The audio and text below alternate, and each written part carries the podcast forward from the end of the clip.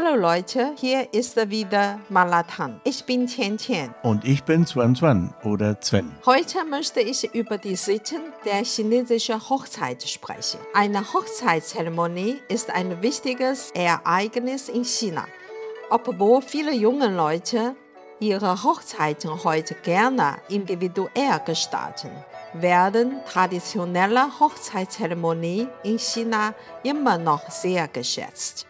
Ja, das interessiert mich auch aus fotografischer Sicht, denn ich sehe sehr oft Hochzeitspaare, gerade hier so am Westsee, die eigentlich eine westliche Hochzeit zelebrieren, mit westlichen Hochzeitskleidern und so weiter. Für die Fotos wahrscheinlich nur. Genau. Im alten China drückte die Hochzeitszeremonie einerseits den Respekt vor den Vorfahren aus und segnete andererseits den Fortbestand der zukünftigen Generationen. Viele Sitten der traditionellen chinesischen Hochzeit sollen die Feierlichkeit der Hochzeit hervorheben und die Bedeutung der Hochzeit betonen. Okay, dann erzähl mal ein bisschen, wo das alles herkommt. Der Legende nach begann die früheste Hochzeitszeremonie in China mit der Heirat von Fuxi und Nuwa. Fuxi war der Gründer der chinesischen Nation und Nuwa die Göttin der Schöpfung in der alten chinesischen Mythologie. Sie beiden sind gerechte Götter, die das Land segneten. Okay, und ich weiß ja aus eigener Erfahrung zum Teil, dass es hier auch so diverse Sitten gibt während der Zeremonie. Ja, zu den chinesischen Hochzeitssitten gehören die drei Dokumente und sechs Rituale. Die drei Dokumente beziehen sich auf die Dokumente, die im Prozess der sechs Rituale verwendet werden. Darunter sind Ernährungsschreiben, Geschenkbrief und Willkommensbrief. Das Ernennungsschreiben ist ein Dokument für die Verlobung und wird der Frau von der Familie des Mannes ausgehändigt. Der Geschenkbrief wie der Name schon sagt, das ist hauptsächlich die Liste der Geschenke, die der Mann der Braut schenkt, wenn er die Braut begrüßt. Willkommensbrief. Das ist ein Schreiben, das der Mann der Braut schenkt, wenn er die Braut begrüßt. Wenn die Frau das Schreiben von dem Mann bekommt, bedeutet, dass sie seine Frau sein darf. Sechs Rituale beziehen sich auf den Prozess vom Antrag bis zum Abschluss. Die sind im Einzelnen Nazai. Der Mann schickte der Frau ein Geschenk, um einen Heiratsantrag zu machen. Wenming. Der Mann fragte nach dem Namen und Geburtsdatum der Frau. Im alten China wusste der Mann vorher den Namen der Frau nicht. Naji der Mann gibt der Frau ein Geschenk zur Verlobung. Na Zhen, der Mann schickt der Frau eine Mitgift.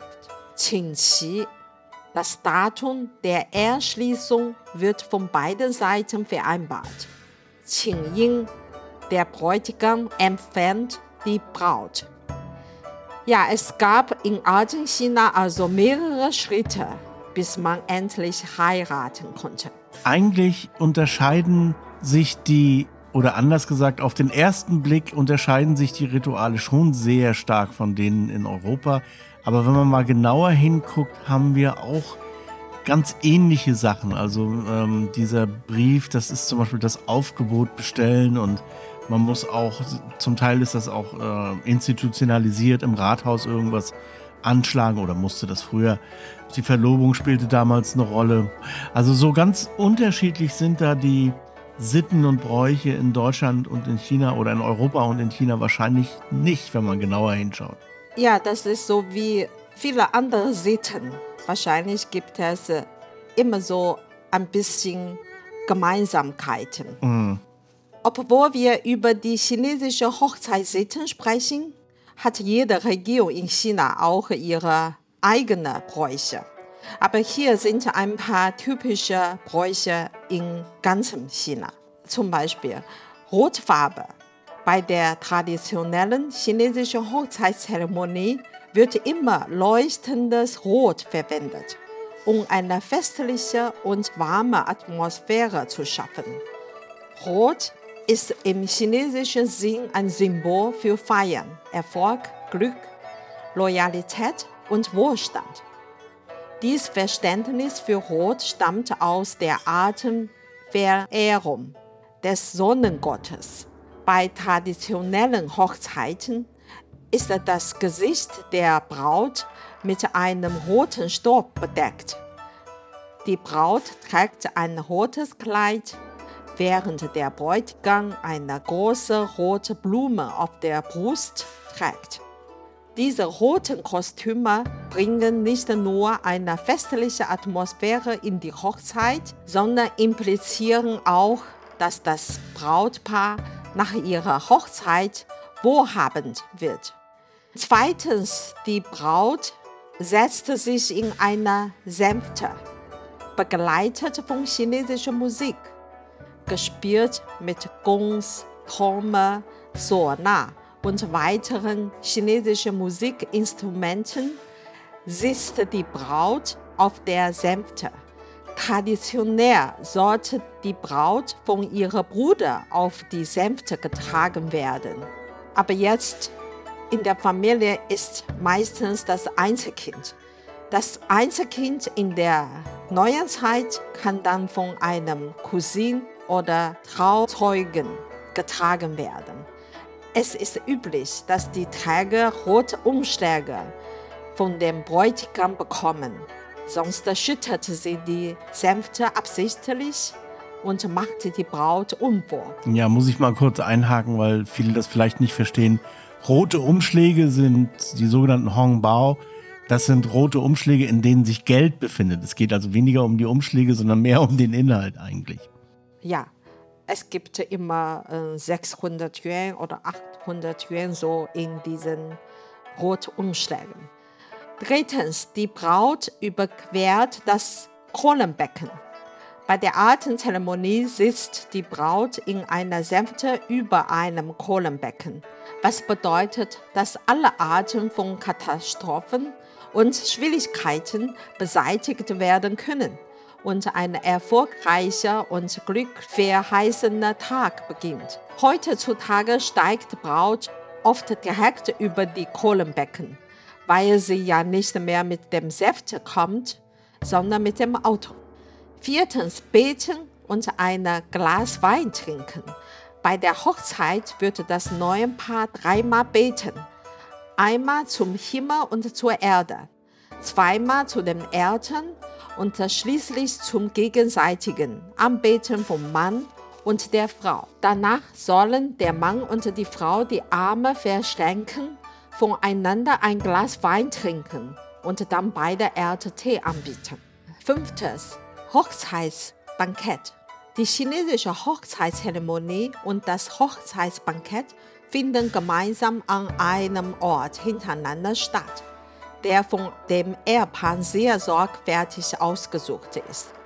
Manchmal ist in einem schönen Restaurant, manchmal auf einer Wiese oder an einem Kreuzfahrtschiff und so weiter. Natürlich ist nicht nur der Ort wichtig, sondern auch die Gerichte auf der Hochzeitsbankett. Chinesen passen zum Beispiel sehr auf die Anzahl der Gerichte beim Hochzeitsbankett auf. Im Allgemeinen ist die Anzahl der Hochzeitsbankettsgerichte gerade, zum Beispiel acht kalte und acht warme Gerichte oder acht kalte und zehn warme Gerichte und so weiter. Manchmal gibt es auch elf kalte Gerichte und elf warme Speisen, aber dann insgesamt 22, was ebenfalls eine gerade Zahl ist. Der Name von den einzelnen Gerichten auf dem Hochzeitbankett hat immer eine sehr wichtige Bedeutung. Zum Beispiel gebratene Nudeln bedeutet lange Zukunft.